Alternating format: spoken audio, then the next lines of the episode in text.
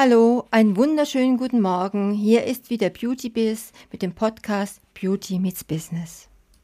Die 30 Tage Podcast Challenge ist ja nun vorbei und wir hören uns jetzt wieder einmal in der Woche jeden Sonntagmorgen. Mein Name ist Astrid Heinz Wagner und ich bin ja Gott so circa 40 Jahre schon in der Beauty-Branche tätig. Ich war im Verkauf, ich habe ein Studio gehabt, ich war im Außendienst, ich habe Produkte entwickelt und bin jetzt Business Coach, Beauty Business Coach mit Leidenschaft.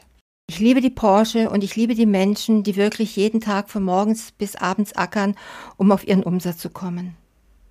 Mit diesem Podcast versuche ich euch einen Mehrwert zu geben, was man nicht unbedingt in der Kosmetikschule lernt oder was man nicht unbedingt bei den Firmenseminaren lernt. Ziel unseres Coachings, unserer Seminare ist es, euch erfolgreich zu machen, Wunschkunden zu generieren Umsätze anzukurbeln. Und was ich eigentlich immer finde, was das Allerwichtigste ist, Freizeit zu verschaffen, Lebenszeit zu verschaffen für Kinder, Hund, Katze, Pferd, Mann. Man beachte bitte die Reihenfolge. Und letztendlich soll es in den Seminaren, in den Coachings darum gehen, sofortige Resultate zu erzielen, die man auch wirklich schon während des Kurses positiv aus seinem Bankkonto spürt. So, aber jetzt weiter mit unserer Podcast-Reihe. Sie nennt sich heute Touchpoints. Beauty meets Business. Der Expertenpodcast für deinen Erfolg im Beauty-Biz mit Astrid Heinz-Wagner.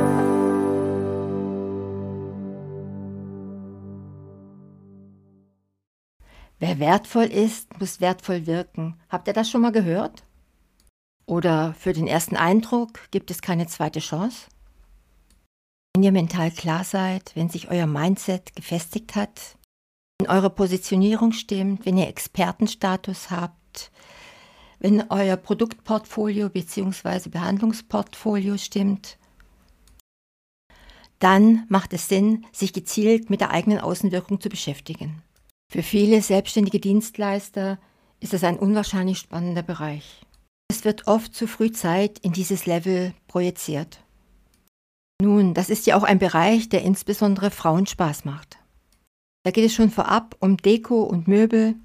Dabei sollte man sogar seine Firmenfarben erst festlegen, wenn man seine Positionierung erstellt hat und seine Zielgruppe gefunden hat. Aber mal zu den Touchpoints.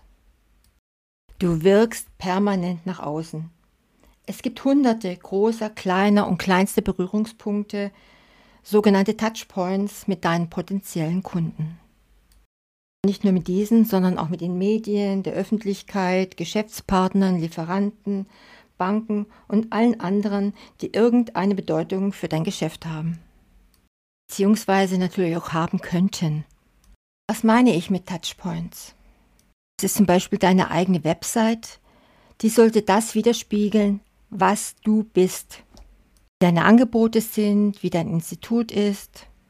Auch deine Visitenkarte muss dem Niveau deines Geschäfts, deiner Ausstrahlung entsprechen. Ja, und dann kommst du. Wie trittst du auf? Was für Kleidung trägst du? Was für Schuhe trägst du? Hast du eine Laufmasche?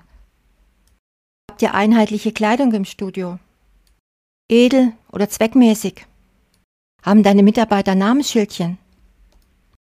Dann gibt es noch die Mailbox. Es gibt nichts Schlimmeres für einen Kunden oder einen potenziellen Kunden, wenn er anruft und die Mailbox ist nicht besprochen.